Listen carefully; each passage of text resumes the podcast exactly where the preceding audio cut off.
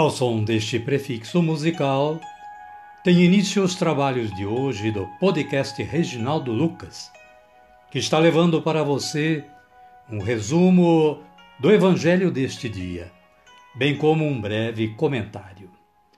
Este trabalho tem o objetivo de aproximar o ouvinte a Deus, com o auxílio da palavra, de uma breve reflexão e das orações.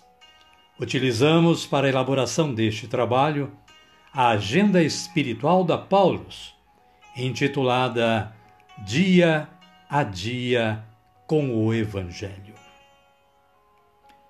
Caríssima, caríssimo, bom dia, boa tarde ou quem sabe uma boa noite. Hoje é 10 de junho de 2022 sexta-feira da décima semana do tempo comum. Nós fazemos diariamente, com subsídio no aplicativo Liturgia Diária da Canção Nova, um resumo do santo ou santa do dia. E o santo de hoje é Santo Anjo da Guarda de Portugal, o anjo da paz, da pátria e da Eucaristia. As três aparições desse anjo em Portugal compuseram o ciclo angélico da mensagem de Fátima. E, acontecendo um ano antes da aparição de Nossa Senhora, foi uma preparação dos corações dos pastorinhos para o sobrenatural que viveriam. A mensagem da primeira aparição. Não temais, Sou o anjo da paz. Orai comigo. A da segunda. Que fazeis? Orai, orai muito. Eu sou o anjo da sua guarda, o anjo de Portugal. E na terceira aparição, o anjo está com o cálice e uma hóstia, que pinga gotas de sangue no cálice. Ele adora a Santíssima Trindade faz a sua súplica e diz: Tomai e bebei o corpo e o sangue de Jesus Cristo. Reparai os seus crimes e consolai o vosso Deus. Santo anjo da guarda de Portugal, rogai por nós. Querida, querido, a liturgia da Igreja Católica nos indica para hoje estas leituras.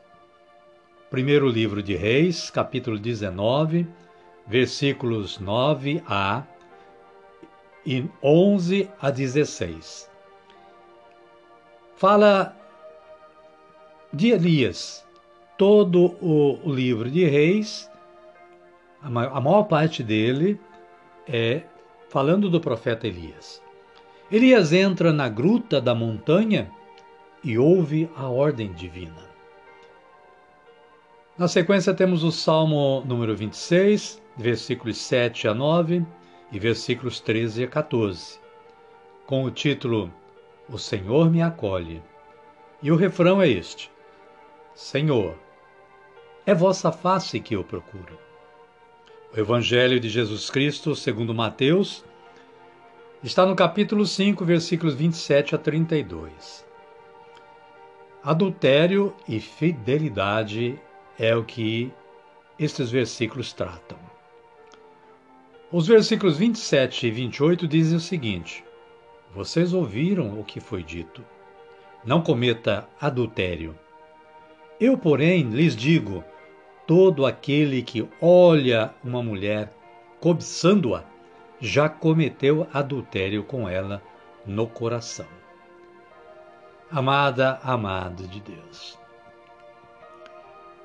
Peçamos a força do Espírito Santo rezando assim: Vinde, Espírito Santo, e enchei os corações dos vossos fiéis, e acendei neles o fogo do vosso amor. Enviai o vosso Espírito, e tudo será criado, e renovareis a face da terra. Oremos.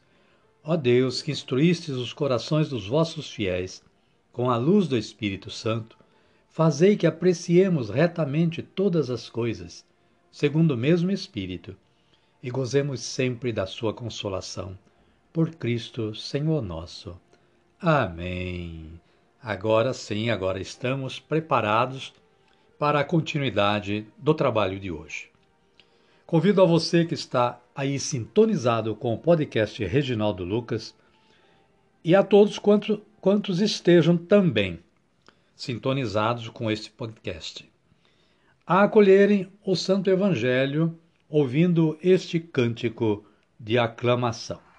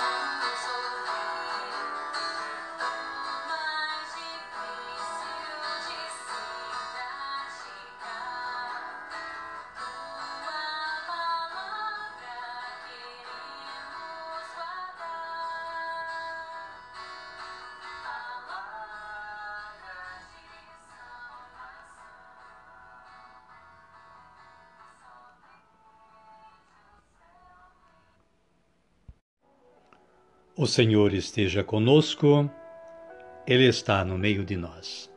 Evangelho de Jesus Cristo segundo Mateus. Glória a vós, Senhor. Capítulo 5, versículos 27 a 32. Naquele tempo, disse Jesus aos seus discípulos: Vocês ouviram que, o que foi dito: Não comentem não cometa adultério. Eu, porém, lhes digo: todo aquele que olha para uma mulher cobiçando-a, já cometeu adultério com ela no coração. Se seu olho direito é motivo de escândalo para você, arranque-o, jogue-o fora. Porque é melhor para você perder um de seus membros do que todo o seu corpo ser jogado no inferno. Se sua mão direita é motivo de escândalo para você, corte-a e jogue-a fora, porque é melhor para você perder um de seus membros do que todo o seu corpo ser jogado no inferno. Palavra da salvação. Glória a vós, Senhor. Amada, amado de Deus. O breve comentário da Paulus diz que, em geral, as leis privilegiavam os homens em detrimento das mulheres, que muitas vezes eram consideradas uma espécie de propriedade dos homens, faziam parte dos bens do marido. As intervenções de Jesus normalmente eram para salvar o lado mais fraco e explorado, colocando colocando os dois lados em pé de igualdade. Mateus retoma um mandamento do Antigo Testamento: não cometer adultério. O adultério viola a vontade de Deus e as relações familiares e sociais. A união do homem e da mulher no matrimônio é expressão de amor. É vontade de Deus que vivam a harmonia e a beleza do amor. O Mestre esclarece que cometer adultério já tem seu início no olhar. Por isso, a necessidade de cortar o mal pela raiz. Muitas vezes são necessários cortes dolorosos e profundos para salvar e fortalecer o amor e o bom relacionamento entre marido e mulher. Amém, querida? Amém, querido. E a minha oração de hoje é esta. Senhor, que a minha vida seja sempre de fidelidade e amor por vós e pelos irmãos e irmãs. Que o meu amor conjugal seja como o vosso amor por nós. Amém. Desta forma, o momento é de elevarmos o nosso braços, nossos braços aos céus e orarmos como Jesus nos ensinou a orar, agradecendo a Deus por este momento. Pai nosso que estais nos céus, santificado seja o vosso nome.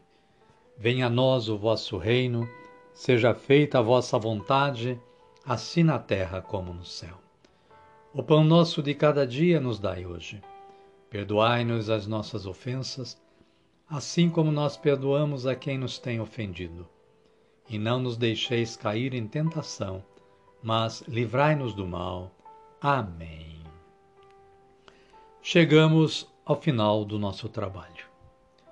Queremos agradecer a você que esteve aí, que está aí sintonizado com o podcast Reginaldo Lucas, e mais uma vez a Deus, Pai Todo-Poderoso, que nos dá sempre esta força de trabalho para realizar isto que nós fizemos agora.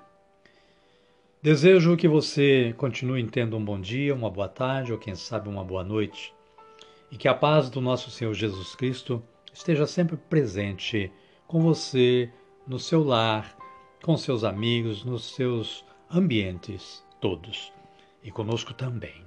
Amém? Amém. E até amanhã, se Deus nos permitir.